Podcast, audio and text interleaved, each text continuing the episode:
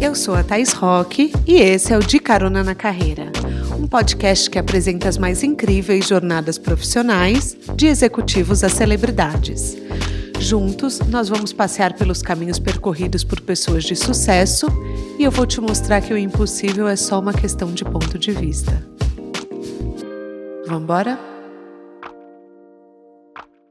Caroneira, alguma vez você já pensou em quanto lixo você gera ao usar absorvente descartável? Porque eu vou te contar. Por ano, em média, cada mulher usa 400 absorventes, o que resulta em cerca de 4 quilos de lixo. Detalhe: um tipo de lixo que demora 500 anos para se decompor e causa estragos no meio ambiente. Mas e se eu te contasse que uma calcinha absorvente dura em média dois anos. Você acreditaria? Pois é, eu demorei para virar cliente, mas depois que eu conheci a Panties, marca nacional fundada em 2017, eu entendi, gente, que eu não ia voltar atrás. Hoje eu conto a história da Duda Camargo, brasileira, que nasceu em uma família que tinha confecção de lingeries por anos, e da sócia dela, a Emily Ewell, americana, engenheira química que trabalhou por anos no mercado de saúde, indústrias farmacêuticas, de higiene pessoal. É uma sociedade, uma parceria que deu muito certo e virou case até, o que resultou numa empresa que já cresceu mais de 350% desde o seu lançamento. Vamos embora entender esse sucesso? Apertem os cintos que a estrada da Emily e da Duda já começou.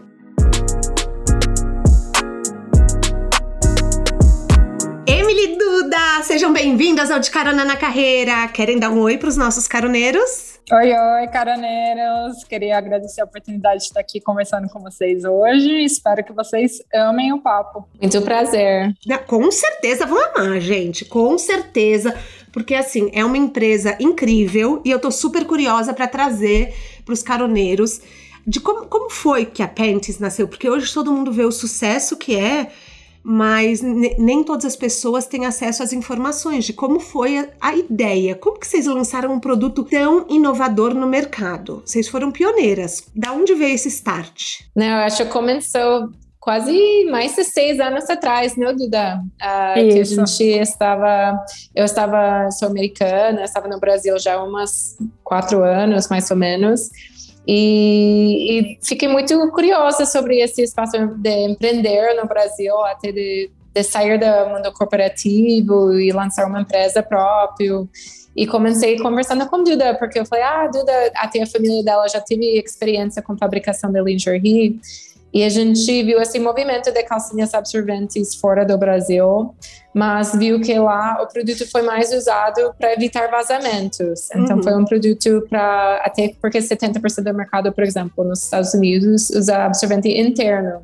Eu fiquei então, chocada produto... com essa informação. Eu fiquei chocada Isso. porque é muito diferente do Brasil, né? Muito.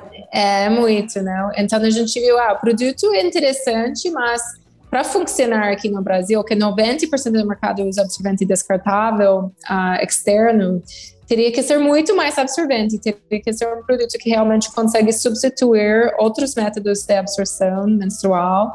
E a gente começou um processo de quase um ano de desenvolvimento de produto, até uh, nem tinha que esperar para chegar a um produto bom para a gente falar, gente, vai ser um negócio mesmo, sabe? Então, acho que o primeiro passo é sempre esse curiosidade e assim colocar as coisas em pé mesmo para testar e ver será que isso vai ser um negócio? Será que isso vai ser um espaço novo aqui? Eu acho que Duda ficou bem focada nas pesquisas, também nos feedbacks de meninas de várias cidades, para a gente chegar num produto que a gente ficou muito feliz. E começou muito com essa ambição, né, de tanto trazer mais conforto e qualidade de vida para as mulheres e também muito, muito mais sustentabilidade para o mercado. Até porque no Brasil 15 bilhões de absorventes são descartados todo ano, então é uma super oportunidade de trazer impacto uh, e também um, um produto que a gente acha melhor que é o futuro da categoria. É, eu acho que a gente também conseguiu unir muito isso, é, toda essa oportunidade de mercado também com algumas questões até pessoais que a gente tinha. Por exemplo, eu era uma pessoa que eu tinha muita irritação com os absorventes descartáveis, então, né, até quando a Emily contou dessa nova onda que estava tendo fora do país de, de calcinhas absorventes, mesmo que elas fossem para backup, eu, na época, fiquei super interessada. Eu falei, Emily, vamos embora, vamos estudar um pouco mais sobre isso, porque era uma insatisfação pessoal minha, né, de, de quase que você ter uma relação negativa toda vez que você chegava, que chegava o período menstrual, e eu acho que não tem que ser assim. Sim. Então, acho que, né, até por uma, uma dor pessoal, acho que foi um grande motivo para a gente ficar ainda mais empenhada, porque a gente imaginava que a nossa dor também era dor de muitas outras mulheres. Uhum. E acho que a Emília até trouxe, né, eu acabei ficando muito focada na questão de pesquisa, mas muito para entender, essa insatisfação é uma insatisfação minha ou é de mais mulheres? Qual o tamanho desse, dessa insatisfação? A gente vê na época que 91% das mulheres entrevistadas, elas também eram insatisfeitas com os métodos que existiam. E eu acho que aí a gente viu... Sim, muito relevante, muito, muito. E aí o que a gente fez foi, quais são as causas de tudo isso, né? Por que, que existe essa dor tão grande? Então, o que mais apareceu também nessa pesquisa foi a questão dos vazamentos, ou seja, a funcionalidade de produto, é, conforto, sustentabilidade, que há seis, seis, sete anos atrás a gente nem imaginava que sustentabilidade fosse algo que pudesse que aparecer tão forte. Né? É. Exatamente. E a questão da economia também, né? Querendo ou não, essa parte de praticidade, a questão do desembolso mensal, é, é algo também que pode ser difícil para muitas mulheres é, hoje. Então, eu acho que a gente agarrou essas, essas dores justamente como motivo de construir o nosso produto pautado em uma solução no mercado para tudo isso, né? Então, um produto reutilizável ajudava na questão do desembolso mensal, ajudava na questão da não geração de lixo, da sustentabilidade. É, também investiu muito na questão da tecnologia, então um produto que fosse super absorvente, como ele falou, né? Não dava para ser um produto backup, era um produto para substituir os absorventes descartáveis e um produto super confortável. Então eu acho que a gente é, é, começou muito dessa forma e, e foi muito também nos, nos, aceitos e erros, tá, gente? A gente é, fez mais de 50 protótipos de produto até chegar num produto que a gente falou, não, é isso, vamos lançar, 50? que vai ser agora um estouro. 50. Surreal. Mas Surreal. o resultado valeu a pena, acho que todo esforço, toda espera, né, Emily? Porque uh, acho que o resultado desde o início a gente já foi colhendo muitos frutos de, de todo o empenho que a gente teve na construção do produto. Mas vocês tinham medo, por exemplo, que. Porque, assim, é uma mega ideia. Vocês tinham medo que a ideia vazasse no mercado e alguém copiasse enquanto vocês estavam na parte de criação? Porque eu, eu tenho essas coisas, eu fico sempre pensando. Quando eu tô bolando algo, eu não quero que ninguém saiba. Eu, eu, e, e o processo de vocês envolve muita gente, né?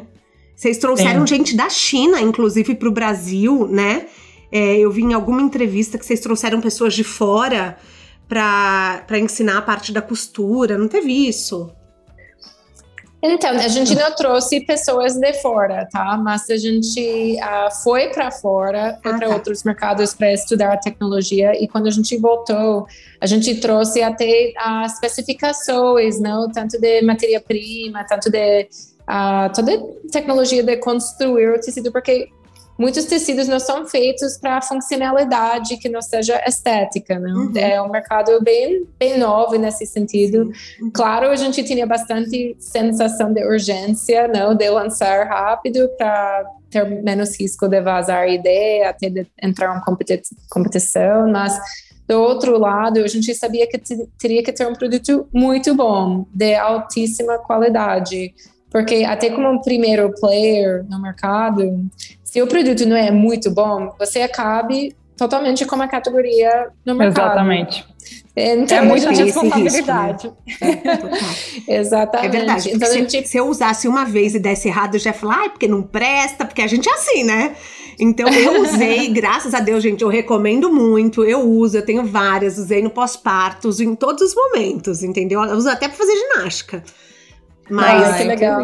Não, eu acho é... que ainda mais por ser um produto de saúde, né, gente? Eu acho que muitas vezes as pessoas pensam que Pants é só uma lingerie funcional, uma, uma lingerie como uma propriedade inteligente. Mas não é isso, né? É um produto de saúde. Então, é, eu acho que todo o cuidado, né, em, em, lançar um produto realmente assim seguro e também muito funcional, é, é, vai de encontro com esse, com essa responsabilidade que a gente tem hoje como, como marca. Então, acho que todo esse cuidado ele era super necessário mesmo. Mas é, muita gente acha que a Pentes é moda, é uma empresa de moda. Só que eu estudando vocês, eu vi que o background da Emily é muito na área da saúde. E aí Sim. me surgiu essa dúvida: é, em que categoria vocês encaixam a empresa? Não, eu acho que a gente aparece muito como uma marca de moda, claro, uhum. porque a gente produz calcinhas, sutiãs, não até outras roupas também. Mas é, eu gosto muito desse job theory, não? Por que, que a pessoa compra a Pentis? O que, que é a função ou o problema que a pessoa está resolvendo? Nesse sentido, a gente é muito mais uma marca de saúde. Ela compra porque ela quer mais proteção, conforto, uh, soluções mais focadas em menstruação mesmo. Então, a gente pensa até muito mais como uma marca de saúde do que uma marca de moda. E até por isso a gente foi a primeira marca para olhar muito forte para esse lado de saúde para nosso produto uh, sendo a primeira tecnologia clinicamente aprovada do mercado global nessa categoria. Então, a gente fez esses estudos clínicos junto com Johnson Johnson. Uhum. Até a gente pediu isso, não foi elas nem que trouxe. Então, a gente falou, gente, para eu quero essa comprovação de segurança, de funcionalidade, conforto, qualidade de vida. E agora é uma super validação, até uh, 73%, por exemplo, das mulheres falam que esquecem que estão menstruadas usando Nossa. nosso produto. Então traz realmente uma mudança total da qualidade de vida, né? De, até relacionamento com o próprio corpo e o ciclo menstrual.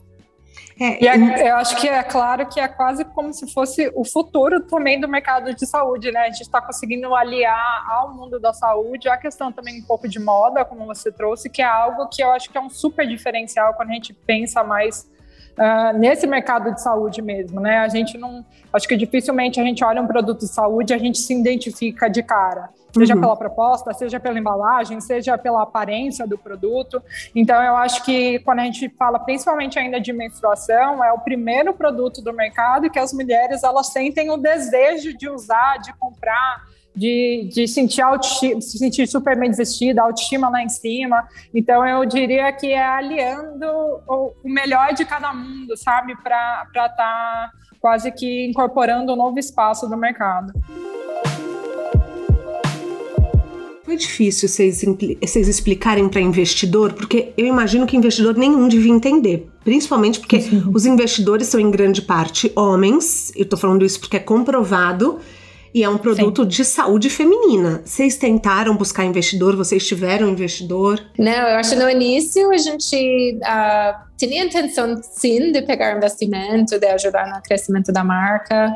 Uh, a gente fez muitas conversas com vários investidores no mercado e a gente viu que claramente foi umas desafios, umas desafios bem diferentes. Então, um de entender o produto bem, dois de entender o dor do consumidor, que problema a gente estava resolvendo, Três, para entender o tamanho do mercado, como que isso pode crescer no futuro e ser realmente um grande negócio. Eu acho muitas uma coisa que a gente ouviu muito, não, Duda, foi, ah, não é uma empresa meio nichado, uma solução meio é. nichada, sabe? Que, tipo, não entende que metade da população menstrua e uhum. todos os produtos menstruais você usa como calcinha, então, é, tipo, tem potencial de ser a maior categoria dentro desse portfólio de, de produtos, mas uh, a gente recebeu bastante resistência, né, Duda? Até algumas, tipo, que, que sempre ficou perguntando, ah, será que tem, vocês têm outra, outro sócio com vocês? Então, então, esse tipo de provocação que a gente ficou, ah, é, é difícil mesmo, né?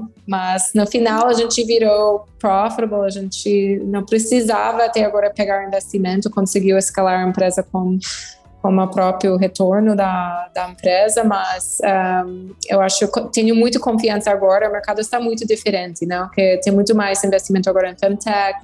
uh, conhecimento, reconhecimento que é um espaço importante com muito potencial de growth. Então, uh, quem sabe daqui para frente a gente vai achar o parceiro certo, né? Sim, é, é sim, potencial de crescimento, uma, né? Uma dificuldade também, eu diria que é também por causa do próprio tabu em volta da menstruação, não só esse mercado, né, que é majoritariamente dominado por homens, como você mesmo disse, é, eles não entendem use case ou a dor é, do, da causa desse produto existir hoje, como a questão do tabu da menstruação faz com que assim as próprias mulheres, mães, filhas não conversem sobre esse assunto em casa ou perto deles. Então é quase que um, um mar realmente assim, um mistério, algo realmente assim obscuro, porque não só eles não sabem como é, porque eles não vivem isso, uhum. mas é algo que eles nem escutam. Então acho que tudo isso, né, tá inserido nesse mercado, com certeza dificulta ainda mais quando a gente fala essa questão de, de possíveis investidores, porque eu diria que os desafios do nosso mercado para realmente passar a mensagem correta uh, ah, para o outro lado da mesa, é, ela acaba sendo muito mais desafiadora. Mas vocês sabem que, assim, eu, eu monto o roteiro, eu faço as pesquisas e o Álvaro revisa. O Álvaro que trabalha uhum. comigo, ele revisa. Ele é um roteirista super experiente.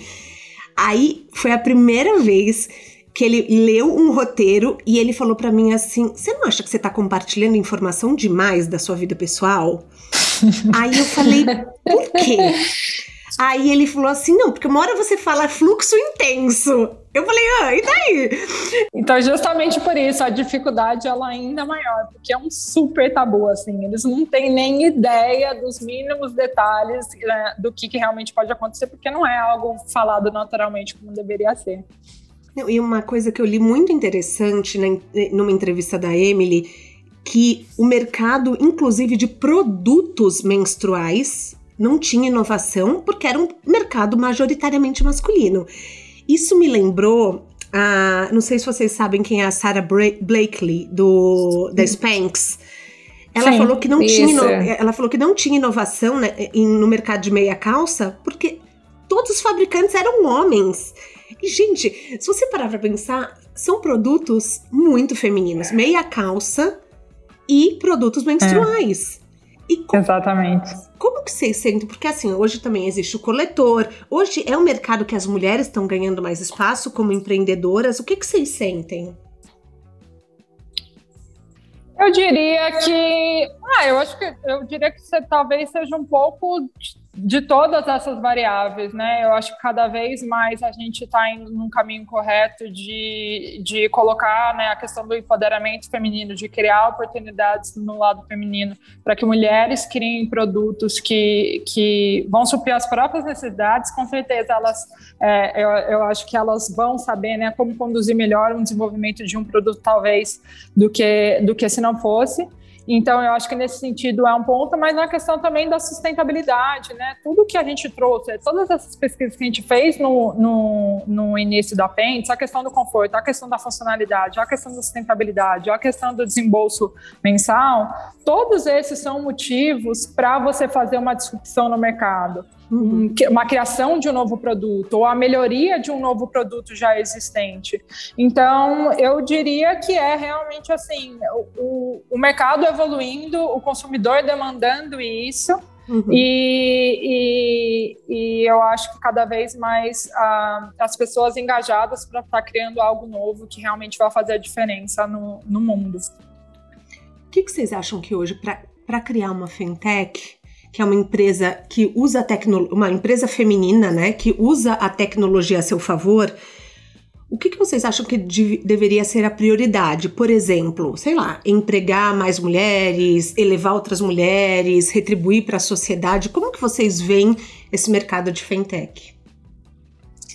É, eu falaria, eu acho a maior prioridade nosso é, é traz um valor real para nossos consumidores, não? Então, e consumidoras, claro, mas uh, e fazer tem esse olhar um pouco diferente de fazer inovação de uma forma que talvez as grandes indústrias para várias razões não conseguiu uh, trazer para o mercado, não? Então, que a gente são mulheres empreendedores, mas também consumidores do nosso próprio produto e a gente entende melhor os dores da comunidade. Uhum. Eu acho que a gente faz muito cocriação, ouve muito do consumidor para para a gente trazer mais tecnologia, mais soluções de verdade que faz uma diferença de vida na de qualidade de vida nas para as pessoas, não? Então acho isso acima de tudo é isso, né? Claro que a gente também tem uma equipe acima de 90% feminino.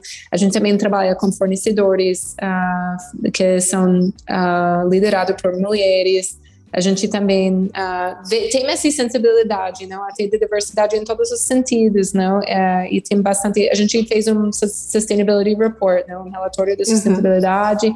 que a gente até traz porque eu acho a luta muito para mulheres é uma luta para todas as pessoas vulneráveis na sociedade, tá? Sim. Então a gente até tem um programa com refugiados, a gente tem muitos projetos de inclusividade, da doação. Um, isso é parte da nossa equipe de produção também, né? Refugiados. Então isso até agora depois da não Ucrânia, agora Sírio, não é, é um problema até global que a gente até empresas têm que tem que importar nisso, tem que prestar atenção como que a gente pode ajudar. Então, eu falaria mais nessa parte de inovação consumidor mesmo, mas também tudo o resto que você faz tem que fazer diferente, não? É, isso faz uma grande diferença no ecossistema e na comunidade que, que a gente produz produtos, que a gente vender produtos, que a gente não. Então, até as doações a gente saiu agora de uma grande campanha de Pinties Protest para uhum. dia da higiene menstrual uhum. e a gente deixou a opção de uh, cada post que um consumidor, que qualquer pessoa faz, na verdade, com hashtag Pinties Protest para trazer visibilidade à pobreza menstrual, a gente fez uma doação do nosso lado. Então, eu, a gente sempre gosta de deixar esse poder como a comunidade, não, não fica, ah, a Pentis fez X, a Pentis fez Y, não, a gente quer que a comunidade esteja empoderada Faça e junto. que eles faz, faz junto. Exatamente, porque isso é movimento, isso tem muito mais poder. É, eu acho importante a gente falar aqui que dia 28 de maio, né, foi o Dia Mundial da Higiene Menstrual. E a Pentes lançou uma campanha que me impactou demais, demais. Com certeza esse era o objetivo, mas assim, contando que tem gente que usa miolo de pão para higiene menstrual por falta de recursos financeiros. É, então, é, eu acho que todo mundo que está ouvindo, que puder ficar de olho nessas campanhas que a Pentis faz, convidando é, para acabar com a pobreza menstrual, eu acho muito importante, porque se você pensa, é algo que a mulher passa todo mês, é um assunto que tá vindo muito à tona, que a Pente está trazendo muito nos últimos dias, né? E, enfim, e é um, um impacto, você pode melhorar diretamente a saúde de uma mulher, né? Exatamente. Isso. E eu diria, né, que além disso, isso também, a questão da pobreza menstrual é motivo, acaba desencadeando inúmeros outros problemas que hoje a gente tem, é, na sociedade. Um deles, por exemplo, é a, a, maior desocupação escolar. Então, normalmente, meninas que também não têm acesso a produtos, quando elas chegam no período menstrual, seja por não saber direito o que está acontecendo com os corpos, ou às vezes por vergonha, elas deixam de frequentar a escola é, daqui a pouco elas começam a ter dificuldade em acompanhar a escola, porque teve que ficar ausente alguns dias. Daqui a pouco, às vezes, é até um motivo de ter uma maior evasão escolar, então elas realmente largarem os estudos porque não estão acompanhando mais. Depois, isso tem um, um, um, um afeto direto né, quando a gente fala em, em, em números relacionados à educação, à inserção no mercado de trabalho. Então, eu, eu concordo, né? Acho que toda é um papel, eu acho que também de todas as pessoas, das marcas, tentar dar visibilidade para que seja algo cada vez mais dialogado, uma visibilidade, um problema cada vez maior, para que ele seja combatido com mais força, porque realmente é um, pobre, é um problema que ele acaba se desdobrando né, em inúmeras outras variáveis que a gente tem hoje como, como um desafio ao lado de, de evolução da sociedade como um todo. A Pentes tem algum trabalho, por exemplo, que, que quem está ouvindo agora que essa campanha do Panties Protest já passou. Tem, é, como que a gente pode ajudar? É, existe algum canal da Panties que faz direto essas doações? Ou vocês sabem a próxima campanha, quando que vai ser?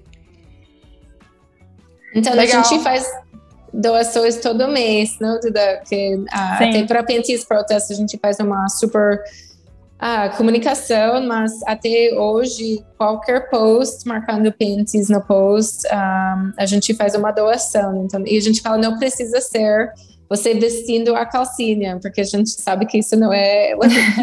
não todo mundo tem essa abertura, mas pode ser ah, produto, embalagem, calcinha mão, pode ser qualquer coisa para. Ah, e a gente agradece esse apoio como uma doação do nosso lado todo mês. Incrível. Isso. Incrível. Além disso, a gente também tem o Cycle Foundation, que é um programa mais ligado também à educação, porque quando a gente fala de pobreza menstrual, toda essa parte educacional também é outro ponto muito importante. Então, a gente tem um programa muito voltado em um conteúdo de seis episódios falando sobre uh, educação sexual, sobre menstruação, sobre masculinidade, sororidade. Então é quase que um programa totalmente gratuito que a gente incentiva muito que, que escolas públicas ou às vezes uh, comunidades carentes se inscrevam para que elas tenham acesso ao material, porque é um material totalmente dedicado tanto para o feminino quanto masculino, justamente acho que trazendo mais visibilidade, né? sobre, sobre, sobre a menstruação e que a gente acha que é um outro ponto também que vai ajudar muito uh, na nossa luta por uhum. dignidade menstrual para todo mundo. Vocês, eu com certeza vocês ouviram, eu li inclusive no perfil de vocês que a Espanha recentemente aprovou a licença menstrual, que para os caroneiros que não sabem é uma lei que prevê licença remunerada de até três dias para mulheres que têm fortes dores durante a menstruação. Mas eu senti que isso, durante as minhas pesquisas, eu vi que isso gerou alguns comentários contraditórios, inclusive no Insta da Pentes que, dizendo que a empresa não tem direito de controlar o seu ciclo menstrual, que se a sua menstruação atrasar, a empresa vai saber e pode ser negativo para a funcionária. Mas eu achei muito positivo, porque muitas mulheres passam por cólicas enormes, não conseguem levantar da cama. Vocês veem algo assim vindo para o Brasil? Como vocês viram o impacto dessa nova lei? Então, eu acho é muito recente, não, uh, Thaís? Então, é difícil para a gente saber como exatamente vai ser ah, o uh, impacto na sociedade, mas, e claro que a gente, que eu acho que é importante quando a gente pensa no empoderamento feminino é dar a opção de escolha, não? Então, não significa que todas as mulheres tem que tirar alguma licença ou precisa não que todas as mulheres estão com dores não todo mês e, e está comprometida de alguma forma mas a gente dá opção para ela e ela sente empoderada quando precisar que ela tenha essa liberdade tá? E eu acho a gente uh, sempre que como marca trazer diálogo né, para a comunidade. Então você falou sobre documentário. Isso para a gente é muito importante porque ah. a gente uh, quer fazer a troca de verdade com a comunidade. Então, aparecem essas novidades, aparecem muitas notícias agora nesse espaço de uh, saúde íntima. Uh, hoje em dia, tem vários países movimentos de agora está disponível nas escolas, ou na você está comprando, agora está grátis, não? Então, uh, fornecido pelo governo. Então, a gente gosta de trazer até para a gente provocar e, e fazer essa conversa mesmo com a, com a comunidade. Sim, com certeza. É, por exemplo, algumas empresas agora estão adotando a licença paterna, né? É, de maternidade. Uhum. E no começo, acho que a Sanofi foi a primeira no Brasil, se eu não me engano. E no começo todo, tem muita gente que falou que é absurdo, porque o cara vai lá jogar futebol. E, e agora várias empresas começaram a adotar. E eu acho que assim, é, eu, eu tenho dois filhos, então eu sei o desespero que é no começo o quanto a gente Sim. precisa de uma rede de apoio. E então dar a chance para o marido estar tá em casa trouxe uma discussão super legal e alguns países já fazem isso há anos. Então eu particularmente vejo isso como positivo. Claro, vai da índole de cada um usar esse tempo bem ou não. Mas Exato. assim, para quem tem, precisa de uma rede de apoio é excelente, é excelente. Claro. Então, claro. É, assim, eu vejo muito essa discussão assim surgindo agora no Brasil. Eu gostei dessa licença menstrual, porque eu sei que tem gente que tem muitas crises de enxaqueca, mas essa discussão realmente é importante e importante vocês escutarem a comunidade de vocês, né? Como que vocês fazem isso? É através das redes sociais? É, eu diria que todos os canais de comunicação que a gente tem hoje é, são pontos de acesso aos nossos consumidores, seja online ou offline. Nossas próprias lojas físicas são um ponto de comunicação que a gente realmente incentiva ali dentro a troca a troca de, de informações que podem ser inspiração para, às vezes, um, um possível é, desenvolvimento de, de produto, uma melhoria de produto, ou uma, até uma formação de conteúdo, porque eu acho que para uma marca ela ser relevante ao lado de comunicação, ao lado de geração de conteúdo e ao lado de desenvolvimento de produto, ela tem que escutar o que, que o mercado está pedindo. É só assim que eu acho que ela vai ser cada vez mais inclusiva, ela vai ter um público cada vez mais amplo porque ela está escutando diretamente da fonte uh, o que que o que está sendo necessário, né, é, para aquele público que está afim de engajar com, com a marca. Então, é, é, algo que a gente sempre incentivou muito é, e levou muito de uma forma muito próxima, porque eu acho que criou oportunidades para a gente de forma muito efetiva e muito ágil a estar presente hoje em mercados que a gente não estava até então. Uh, até um lançamento recente nosso, que é a calcinha mais focada em incontinência urinária, foi um produto solicitado por clientes é, que entravam é, em contato com a gente através das nossas redes, através das lojas. É, e justamente assim, porque era uma dor, é um tabu, e, e, sabe que Pentes tinha né, a capacidade de poder estar tá solucionando mais uma dor do mercado, além da questão toda de menstruação que a gente trouxe é, aqui hoje. É, então eu diria que assim é, é, algo que a gente realmente tenta uh, ampliar o canal e a proximidade de uma forma uh, cada vez maior, porque a gente só vê colhendo benefícios uhum. e até as críticas, né? As críticas elas sempre são com viés de ser construtivo, então é, é algo que a gente realmente tenta levar muito a sério aqui dentro. É, eu amei, amei quando vocês lançaram a Boxer com foco na comunidade LGBTQIAP+, em junho do ano passado. Eu achei Sim. sensacional.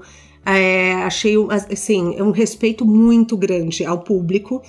E eu também amo que a, as modelos da Panties são corpos não padrão, porque eu não tenho um corpo padrão e eu me vejo quando eu entro no site da Panties. Então, eu acho muito importante. E essa escolha que vocês fazem, tanto do lançamento da Boxer como é, da escolha das modelos, é, é uma conexão ainda maior com o seu público, gera, né?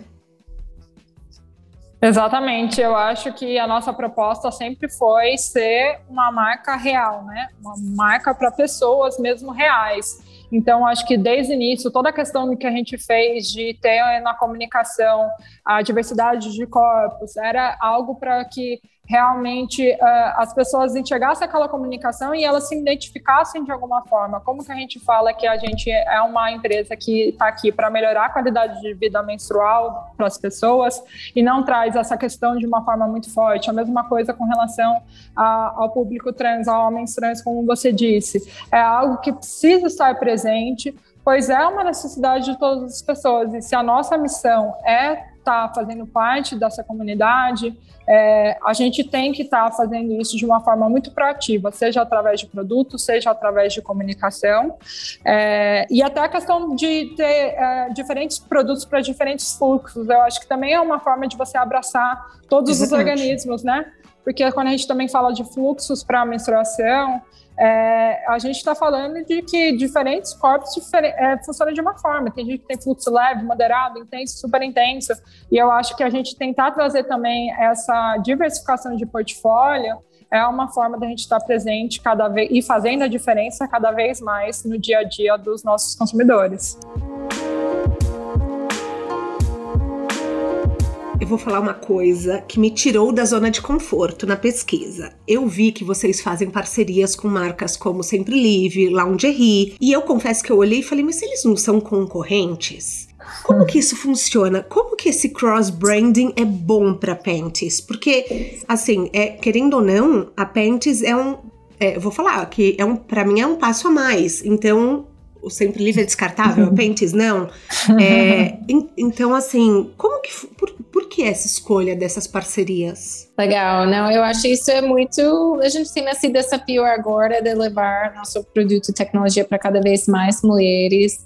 E, e, a gente vê como o mercado hoje em dia está bem mais colaborativo do que competitivo, né? Então a gente acredita até por ter mais liderança feminina, também ajuda muito com essa visão, né? De ah, vamos se juntar para trazer uma coisa melhor para nosso consumidor, comunidade, do que competir às vezes. Então a gente é uma marca super colaborativa, a gente tem colaboração com várias marcas. Um, e, e, claro, eu acho que a primeira foi sempre livre. E a gente teve bastante preocupação mesmo, porque eles falaram, ah, vamos conversar, a gente ficou meio rece receoso, entendeu? Eu fico, ah, será que eles querem fazer parceria mesmo, só que não é, entender mais a operação da empresa, mas a gente viu que realmente com o coração eles tinham muito interesse de fazer uma transição para produtos mais sustentáveis e, e, que a gente conseguiu com eles lançar o produto mais acessível do mercado global, então mais barato, traz super acesso para a gente quer democratizar também nosso produto e produtos sustentáveis, porque eu já tenho um pouco preconceito que ah, produtos sustentáveis são de luxo, uhum. são acessíveis para muitas pessoas Sim, da população. É verdade, existe esse mito, né? Isso, e a gente vê que realmente nossos produtos trazem uma economia também. Claro, tem que pagar na frente, mas Tipo, você vai deixar de, de consumir produtos descartáveis para 4, 5 anos, para muito tempo. Uhum. Então, uh, eu acho que nossos parceiros ajudam a gente para quebrar um pouco os tabus do produto que a gente tem, trazer o impacto para mais pessoas. Um, e, e, fazer parte dessa transformação do mercado, né? O que a gente sabe que a gente não vai fazer isso sozinha, que a gente vai precisar trabalhar com outros players, até players mais não antigas, entre aspas, no mercado, para fazer essa mudança do comportamento do consumidor e também da, do mercado. É, vocês sabem que eu entrevistei, não sei se vocês conhecem, a Patrícia Bonaldi, e ela falou que ela criou uma escola de costureiras, é, onde é a fábrica dela, e a costureira, se não quiser, não precisa trabalhar para ela. A costureira pode ir, aprender o bordado e trabalhar na concorrente. E daí eu falei, mas Pati, como assim? Você vai ensinar, capacitar. Ela falou, ela falou assim: eu prefiro que meu concorrente exista do que eu suma. E ela trouxe isso, ela falou assim: é, tem que ser assim o mercado. Você tem que, muitas vezes, colaborar com o seu concorrente. E eu acho muito legal a gente falar isso, porque muitas vezes, quando o empreendedor está começando, ele tem muito essa visão de que aquela pessoa vai roubar a minha ideia, ou aquela pessoa vai, vai ah, minha concorrente, então eu não posso falar, eu não posso conversar. E eu acho legal vocês trazerem dessa maneira a, o conceito do colaborativo, porque pode até incentivar alguns dos caroneiros a se unirem a supostos concorrentes e lançar um produto né, em, é, em colaboração, em parceria, claro. né? Criar uma nova oportunidade. Eu acho que nesse sentido, eu acho que até seria meio controverso da nossa parte, né? Na comunicação está incentivando tanto o empoderamento feminino, a união feminina é, para causas maiores, se a gente também não levasse esse aspecto quando a gente fala de marcas também, né? É, então, eu acho que o principal de tudo, quando a gente fala de possíveis concorrentes, é é, o primeiro de tudo, vocês estão alinhados ao lado de valores, ao lado de objetivos? Porque se sim, é uma ótima oportunidade de você trazer ainda mais força, ainda mais situação para algo ainda maior. Então, eu acho que quando a gente, por exemplo, viu a questão toda com Sempre Livre, a gente viu muito uma oportunidade de. É, qual era o objetivo aqui? Era trazer mais qualidade de vida menstrual para um número cada vez maior de pessoas. Então, por que não se unir, unir forças para que realmente a gente conseguisse seguir fazendo esse impacto, né? Democratizar ainda mais o produto, dar ainda mais visibilidade. Então, a gente viu como uma forma muito positiva e eu acho que a gente, né, continua ainda muito contente em estar tá seguindo é, esse tipo de estratégia, acho que não só com eles, mas com todos os nossos parceiros que a gente tem hoje também, porque eu acho que também é uma forma da gente validar a categoria, de que a uhum. categoria realmente ela ela tem de tudo para ser o futuro é, desse mercado. É, validar a nossa tecnologia e validar todos os aspectos que a gente trabalha como marca também. Vocês no começo, nas três primeiras semanas, vocês esgotaram o estoque de três meses. Sim. O que, que vocês acham que assim deu tão certo? Claro que é um produto de excelente qualidade mas o que, que vocês acham que, que foi assim um ponto de virada que vocês podiam dar de dica na parte de marketing? O que, que vocês acham que aconteceu? Eu acredito que uma das uma da grande estratégia que a gente teve no, no começo foi nos aliar muito forte a toda a parte de assessoria para que a gente tivesse muita visibilidade do lançamento, ainda mais que a gente estava lançando uma categoria nova, né? Quando a Pentes foi lançada, não existia nem busca por calcinha absorvente no Google, para você ter uma ideia. Nossa, então jura? era algo muito, sim, muito, muito disruptivo mesmo. E eu acho que justamente por ser um, um produto que faz parte de um mercado tabu, faz parte de um mercado que ficou parado no tempo por muitos, muitos anos, por exemplo. Desde que eu era muito pequena, a única solução que existiam era absorventes e acabou, não se pode discutir sobre isso. É, foi um mercado que ele parece que ele não evoluiu com o tempo. Uhum. Uh, então, acho que quando chegou uma solução como essa e quando as pessoas chegaram e escutaram que essa solução poderia ser uma calcinha, um produto que elas já utilizam todo dia, eu acho que naturalmente essa pauta por estar por por estar presente na mídia na época e a própria, os próprios veículos se interessarem em colocar isso para externalizar isso, eu acho que essa própria curiosidade foi algo que realmente alimentou para que viralizasse uhum. na época que a gente lançou, porque era algo assim muito disruptivo e até chocante se você for parar para pensar. Sim. É, como que, né, todo esse tempo a gente realmente ninguém tinha pensado nessa, nessa solução. Então, eu diria que foi um pouco disso. Eu acho que é, é claro, sempre uma, uma estratégia de, de divulgação muito bem amarrada, né? Mas sempre com storytelling que faça muito sentido, porque eu acho que o que ajudou muito a gente a, a, a, no começo foi a questão de muitas mulheres se identificarem com o produto e com a causa que a gente estava levantando ali. E, então, fiquei muito contente. Claro que depois que, que a gente lançou e acabou esgotando os estoques muito rápidos, a gente até passou por um período de pré-venda, então a gente nem conseguiu entregar a melhor experiência do cliente depois de um tempo, mas eu acredito que foi uh, por uma boa causa, por uma validação de algo que, que a gente, né, às vezes no começo, quando a gente está criando um negócio, a gente não sabe como que vai performar de início. Uhum. Então, acho que foi uma validação muito porque a gente acreditava e o que a gente ainda acredita hoje. E um aprendizado para a gente operacionalmente sempre estar tá cada vez mais preparadas é, para possíveis demandas inesperadas. Então, então vocês não colocaram os produtos esse... como esgotados, vocês colocaram para pré-venda. Exatamente. Isso. Ah, isso Exatamente. é uma ótima saída também. A gente também. não queria perder essa oportunidade de estar uhum. presente.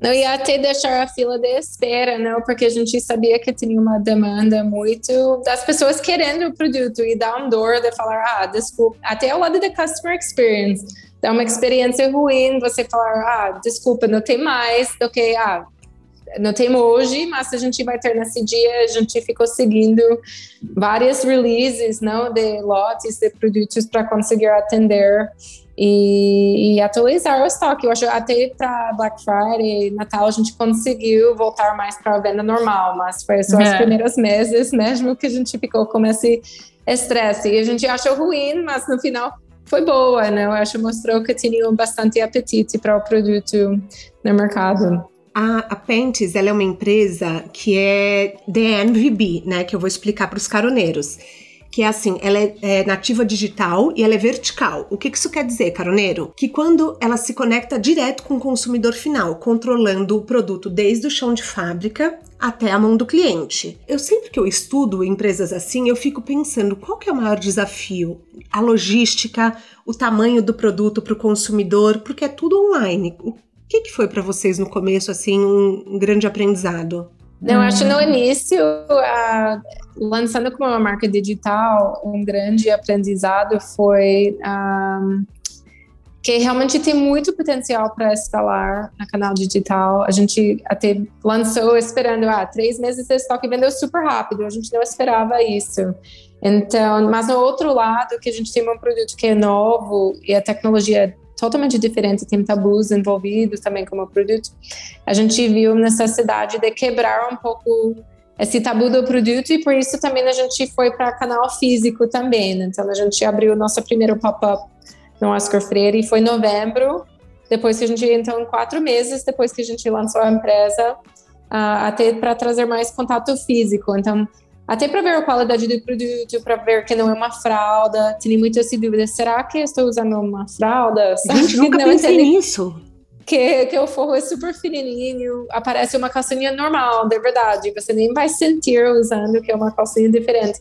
Mas tinha várias barreiras que a gente viu. Gente, nunca pensei nisso no digital, que as pessoas achariam que fosse uma fralda, sabe? Uhum. Sim, nossa, é verdade. Mas nunca passou pela minha cabeça. Mas olha que engraçado. É, é verdade. É. é uma dúvida que as pessoas podem ter, né? Porque, enfim. É, é, é, não existia nem a busca antes no Google, as pessoas iam criar da cabeça delas o que era uma calcinha absorvente. Né? E, e eu vi que vocês vendem para mais de 40 países pelo site global de vocês. Entrei, vi que tem em inglês, em francês. Como que é? Vocês têm ações de marketing locais, é, em outros países? Porque eu vi que vocês estão começando a querer crescer para a Europa, né, primeiro. E como que tá essa dominação mundial? É dominação, ah. não sei. Gente, temos que pensar Mas... positivo, entendeu? É, esse é o negócio. Né? Por isso que a gente está dando esse passo. A gente, nesse sentido, sempre foi muito. Acho que desde que a gente criou a empresa e o produto, a gente sempre teve uma visão muito global de que a gente queria um produto que realmente fosse atender todas as pessoas e, e, que realmente fosse uma marca relevante ao lado de pilares de marca mesmo, né? Uhum. Então, um, eu acho que quando a gente fala da Pens hoje, né, consumo consciente, empoderamento feminino, sustentabilidade, inovação, são pautas muito presentes, eu acho que não só aqui no Brasil, mas no mundo inteiro. Então, em termos de marca, é uma marca que as pessoas acabam se identificando é, muito forte. E é um produto que né, metade da população tem a, a, necessidade de ter um produto menstrual cada vez mais confortável, cada vez mais sustentável. Então, eu diria que é, os primeiros passos até, até aqui têm sido muito bem recebidos e eu acho que a gente está indo nesse caminho muito confiante, justamente por já ter feito uma validação tanto de tecnologia quanto de, de marca aqui no Brasil. Uhum. Então, é, eu acho que fazer esse movimento lá fora é, é uma forma de talvez amplificar uh, o nosso impacto, o nosso propósito e está chegando na mão de, de, mais pessoas, fazendo diferença na qualidade de vida menstrual de mais pessoas. É, e indo um pouco no que você trouxe, a gente está focando muito em Europa primeiro, porque é um mercado que ainda ele não não foi dominado por um grande player, então a gente vê né, uma, uma super oportunidade de estar tá entrando ali, com se posicionando como uma marca né, que ela está à frente em termos de produto, por, por justamente a gente ter o único produto clinicamente testado, o único produto dessa categoria é, com, com etiqueta de carbono neutro uh, e chegando com uma marca relevante, então a gente está chegando uma oportunidade em estar lá é, com um grande feito e eu acho que também é um mercado que tem comportamentos de consumo muito parecidos com o do Brasil, que nem a gente trouxe no começo da nossa conversa. Quando a gente estudou sobre os Estados Unidos, é um comportamento de consumo mais de produtos internos. Uhum. Lá, assim como aqui no Brasil, o comportamento de consumo ele é mais para produtos externos. Então a gente viu uma talvez né, uma possibilidade com maior engajamento com o produto é, ainda maior quando a gente foca em países uh, uh, que têm esse comportamento também. Então, eu diria que a jornada ela está sendo muito bacana justamente um, por essas conquistas que a gente está conseguindo ter, mas também até pelos próprios desafios. É, é engraçado que é, quando a gente vai lá para fora, às vezes o pessoal fala, não, no Brasil eu acho que o pessoal, ele, eles são muito tranquilos com, em falar sobre menstruação, muito tranquilo para falar sobre os corpos, e a gente, tipo, não, não gente, não, então. é um super tabu lá, quanto aqui. Então, todos esses desafios também que a gente sabia que teria no início, né, uma talvez uma maior resistência em realmente acreditar que esse produto ele é super funcional, ele é super seguro, ele é super higiênico, é, é, é bacana que esses desafios a gente já aprendeu um pouco aqui no Brasil. Sim. E eu acho que a gente está indo para lá muito mais preparado e com manobras aí muito mais efetivas e ágeis para estar tá, tá se sentindo mais inserido no mercado de uma forma mais eficiente. Vocês já têm pontos de venda fora do Brasil? Temos. Então, é, nossa estratégia agora é mais crescimento com parceiros de venda. Então, uh, Londres, a gente vende no Selfridges, Estamos uh, fazendo uma expansão para uh, todas as lojas da Galeries Lafayette na França este ano. A Zalando também, que é a maior e-commerce para moda na, na Europa, a gente vende também. Então, a gente tem muitos parceiros, até mais lojinhas também uh, na Europa, principalmente, mas tem um, um super retailers também, grandes referências de retail.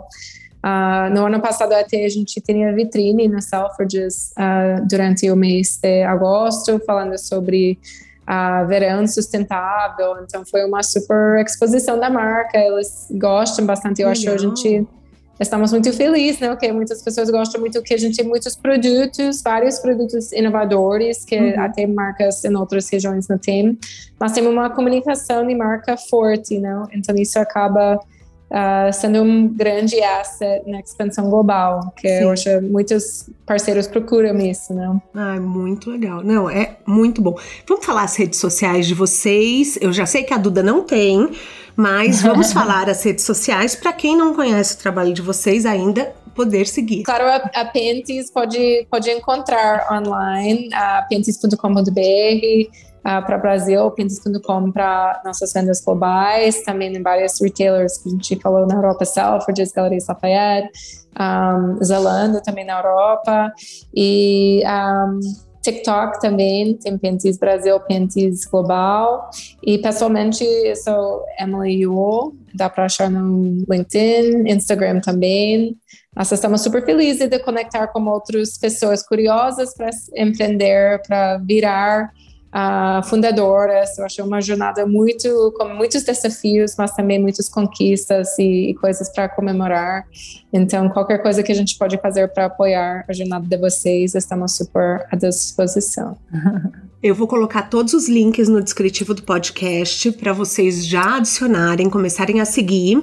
A minha vocês já sabem, caroneiros, é arroba Thais Rock, também tem o Clube do Livro, chamado de Carona no Telegram, e a newsletter que dá para assinar no link que está no descritivo. Vocês falaram que vocês são uma empresa carbono neutro, carbono zero, né? É, o que, que, isso quer dizer? Por que, que isso é tão importante? É, quando a gente fala que a empresa ela é carbono neutra, é porque hoje a gente mapeia toda a emissão de carbono do portfólio de produtos que a gente tem. Então, né, desde a origem da matéria-prima até a produção, a logística, o uso, o descarte, o ciclo de vida inteiro do produto, a gente mapeia quanto por modelo de calcinha é, é, emitido de carbono e a gente hoje é, investe em projetos para justamente fazer a compensação dessa emissão. Então, hoje, os nossos principais projetos são projetos de reflorestamento, projeto de destruição de lixo, projeto de energia eólica, e justamente para a gente cada vez mais ir seguindo num caminho uh, mais sustentável, né? Eu uhum. acho que é um grande pilar da marca e está se aprofundando nesse aspecto é algo que a gente sempre se desafia é, é, para ir cada vez mais além. Eu acho que a etiqueta de carbono, ela inclusive traz dados para a gente em como a gente sempre pode ser melhor em termos de processo, como a gente uhum. pode diminuir ainda mais a nossa pegada de carbono ao longo dos anos. Sim. E eu acho que em termos de mercado, também é uma forma de você ser muito transparente com o mercado, com o consumidor. É, a gente brinca que a gente traz a etiqueta de carbono justamente para quase que fazer um comparativo da tabela nutricional de, de hum, alimentos. Então, né, assim como um produto, um alimento tem ali as calorias, a quantidade de gorduras, é, e a nossa calcinha ela tem, né, quanto que ela é emitida de carbono, quanto que cada etapa do processo produtivo ela emite, justamente para trazer essa transparente, é, para essa transparência, porque justamente a gente acredita que esse vai ser o futuro do mercado quando a gente fala de sustentabilidade. As pessoas a gente vão começar a consumir uh, produtos que têm uma menor pegada de carbono, que têm uh, maiores incentivos em realmente estar tá fazendo um trabalho maior ao lado de, de sustentabilidade. Então, né, é, talvez no futuro próximo a gente vai ter ali duas camisetas é, brancas. Será que as pessoas não vão começar a comprar a camiseta que ela tem a menor impacto ambiental? A gente acredita que sim. Então, acho que é uma forma de você ser transparente com o consumidor, que eu acho que é a base de tudo quando a gente tem uma empresa. E também ser uma fonte de inspiração para o mercado, né? Uhum. Ainda mais trazendo um aspecto tão relevante que é a questão da emissão de carbono mesmo. Vocês duas têm backgrounds muito diferentes. e idades também muito diferentes. É, em algum momento isso foi um desafio na sociedade de vocês? Eu acho que justamente o contrário. Eu acho que justamente por a gente ter vindo de backgrounds muito diferentes, a gente utilizou isso para realmente utilizar cada uma das nossas forças para estar tá, é, contribuindo ainda mais para a marca, para o desenvolvimento de produto. E eu queria dizer que eu acho que eu não sou, não poderia ser mais feliz nessa união, porque é, eu acho que eu morro de, de, orgulho do que a gente construiu até aqui ao lado de portfólio, ao lado de propósito de marca. E, e me inspiro muito em a Emily do meu lado, porque eu acho que sempre foi uma pessoa que eu admirei muito e sempre viu como uma pessoa realmente muito competente. Então, é muito bacana quando a gente trabalha com alguém que a gente realmente também se inspira e também tem a oportunidade de contribuir de alguma forma. É, então, eu não diria que, eu diria até que, é, como eu falei, é justamente o contrário, 20 backgrounds diferentes ajuda a diminuir fraquezas e fortalecer é, é, uhum. É, fortalezas, né? Sim. E, e, justamente nessa questão também da, da, idade, também nunca achei que foi um empecilho. Eu acho que justamente o contrário, sempre foi uma forma da gente ter um, cada vez mais experiência, cada vez mais perspectivas. Eu acho que quando a gente também fala de sociedade, né, ter um, um campo de visão amplo, uh, uma tomada de decisão mais ampla, mais inclusiva, é sempre uma, uma, maior, uma melhor forma de você estar tá representando um todo e de você ter cada vez mais chances de sucesso. Então, poder estar tá a sua jornada, eu sempre vi como uma forma muito bacana em, em dentro né, da, da, parte de fundadoras da Pentes. Eu concordo totalmente, uh, Duda. Eu acho uma coisa que a gente vê que é muito importante, que muitas pessoas também talvez não pensam nisso uh, na sociedade, como é importante ter um, uma sócio ou sócio que é complementar e traz uma perspectiva diferente e competência diferente do que você, porque eu acho que muitas pessoas começam um negócio com tipo uma amiga ou um amigo, e tipo, você nem pensa nessa parte de competência, experiência, e eu acho que é muito importante para a gente é que tem muito confiança sempre, uh, muitos valores alinhados sempre, então isso, uh, até a final de tudo que a gente vê, até a gente já vê várias outras marcas que têm problemas da sociedade, realmente a a primeira causa de uh, uma empresa não conseguir na frente, não ter, uh, ter um failure não, total na, na empresa. Então, eu acho para ter valores alinhados, isso é a coisa mais importante.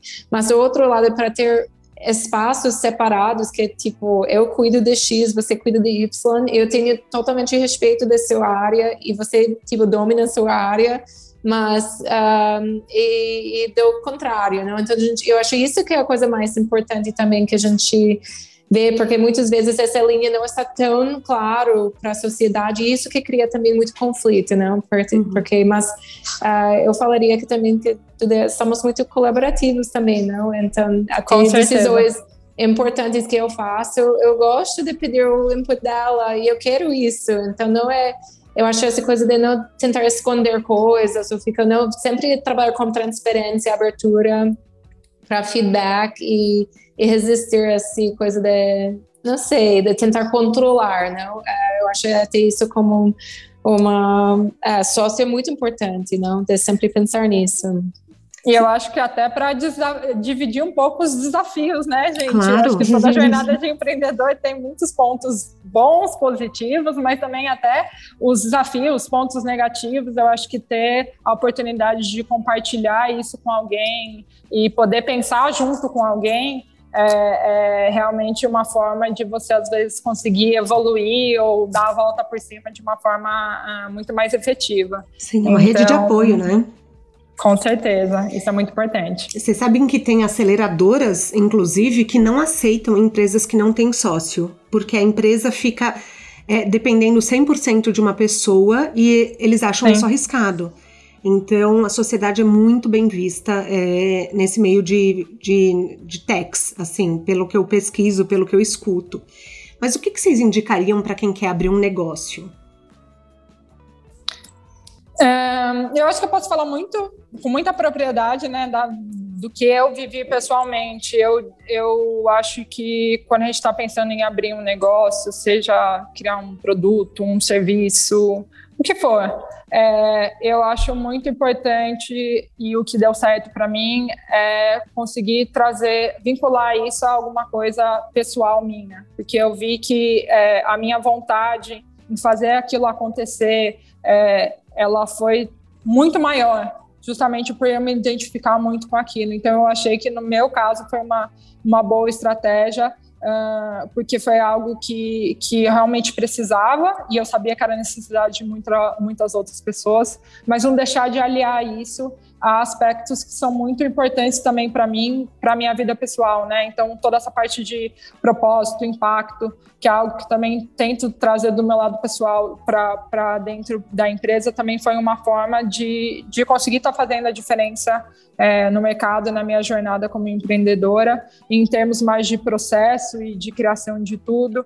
Eu diria que tudo que também a gente fez, sempre uh, estudando muito oportunidades de mercado, uh, dados de mercado, é, é, estudando uh, os consumidores, a comunidade, sempre foi uma forma da gente criar tudo que a gente criou de uma forma mais rápida mais eficiente e com menos recursos às vezes. Uhum. Então eu diria que foi uma grande etapa do meu processo. É isso: estudar muito bem o mercado, é, escutar mais de uma opinião, não só a sua. Eu diria que é uma boa estratégia e, e, trazer impacto. Eu acho que hoje o mundo pede isso e é uma forma de você sempre se destacar, de você ser diferenciado. E eu acho que é uma forma também de você sempre trabalhar com mais motivação, mais paixão, porque isso é necessário, né? Eu acho que é importante sempre a gente estar tá engajado desde o dia zero até de infinito, sempre acordar muito contente com o trabalho que você está fazendo e fazendo tudo com muito, muito amor. É, eu concordo bastante. Isso eu vou, vou deixar alguns pontos aqui também. Um, eu acho para mim, uh, concordo bastante com o que você falou. Eu acho que propósito é tudo, não? E para a gente até tanto como empresa, tanto como pessoa, eu acho achando o seu propósito vai te guiar em tudo que você faz, não? Mas um, eu acho que quem gostaria de começar um negócio, é, eu falaria resistir esse medo de errar, uh, porque eu acho que é muito difícil, até mais para mulheres, que a gente quer fazer tudo perfeito, tem muitas coisas, ah, estou trabalhando em X, mas tipo, não está pronto, eu vou ficar, mas eu, eu falaria para já, já faz, já testa, até se não está perfeito, porque com isso você vai recebendo os feedbacks, os críticos para te levar para a próxima etapa, né? Uhum. Então, uh, isso é sempre meu feedback de começar a achar um MVP, sabe? Um minimally viable product, uma, alguma coisa que você consegue jogar no mundo, jogar numa comunidade fechada que você confia e pedir para feedbacks, não essa coisa de, ah, tá ótimo, adorar, não. Feedbacks reais, crítico de verdade, que realmente que, e você tem pessoalmente tem que ter essa abertura para crítico, feedback muito, muito verdadeiro, né? E isso te vai, vai te levar para um produto muito bom, para uma empresa muito bom, para uma marca muito boa, uma experiência muito bom. Então, eu sempre falaria para ter essa mentalidade de não errar. Erro realmente faz parte de esse crescimento, essa jornada de acertar. Então, é isso.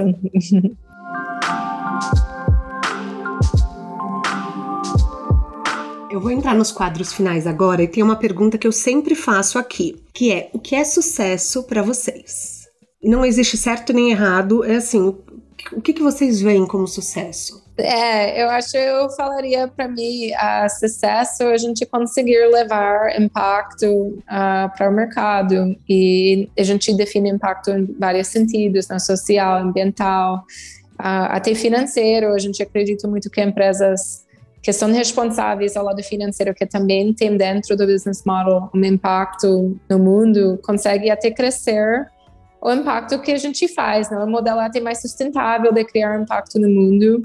Então, uh, eu falaria que é muito assim a capacidade e habilidade, e claro, que a nossa comunidade, eu acho, faz isso muito junto com a gente, não, uh, hum. que a gente não faz esse impacto sozinha, mas, mas essas escolas da nossa comunidade que faz isso e que leva a gente com essa sensação que estamos fazendo uma coisa positiva no mundo. Eu acho que do meu lado, sucesso está é, muito ligado em você fazer escolhas ao longo também da sua jornada, das quais você se orgulha, né?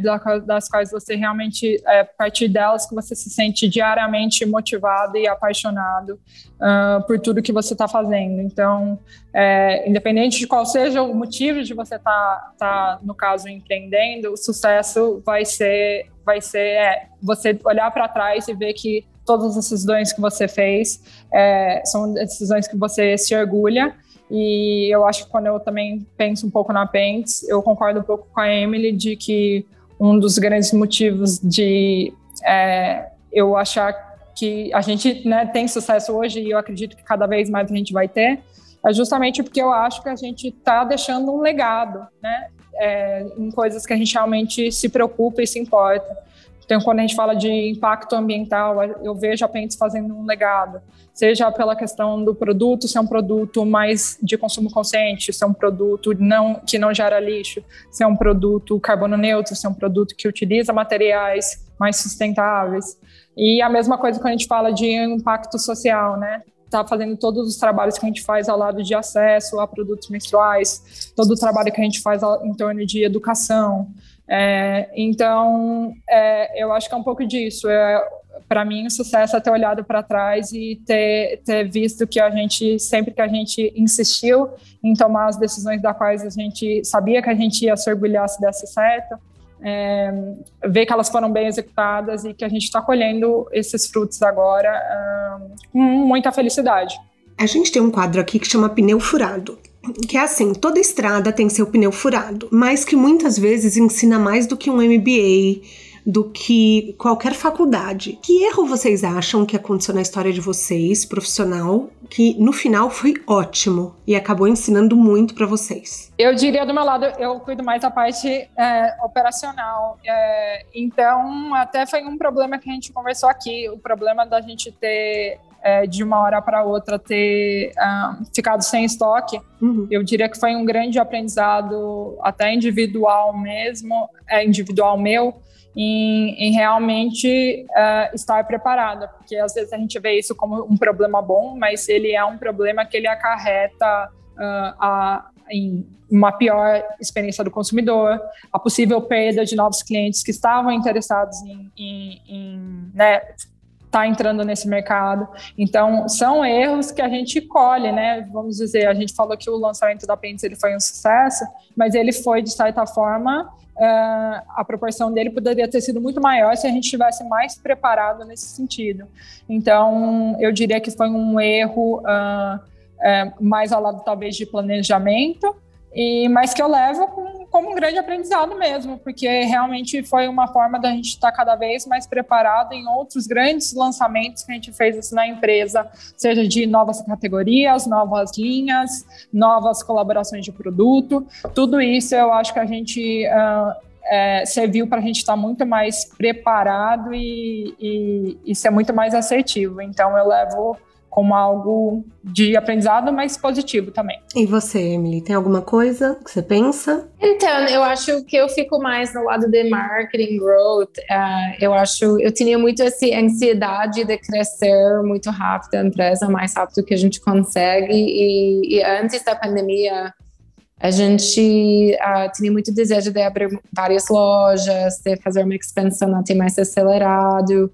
E não que foi um erro, não, mas a gente acabou uh, focando mais no digital, que quando começou a pandemia foi a melhor coisa, porque a gente falou, meu Deus, se a gente tivesse 10 lojas agora fechado no meio da pandemia, uh, podia acabar como empresa, não? Então, é pelo mínimo nesse tipo de ambiente. Então, um, eu acho que eu aprendi muito essa coisa de slow growth, que às vezes, claro que a gente não é uma empresa crescendo devagar necessariamente, mas a gente também não é uma empresa blitzscaling, né? Que está até crescendo da forma irresponsável muito rápida, né? Uhum. Então, eu acho que você tem que fazer passo por passo até para ver o mercado. Por exemplo, tudo que até hoje, três meses atrás, estava num ambiente totalmente diferente do mercado do que hoje.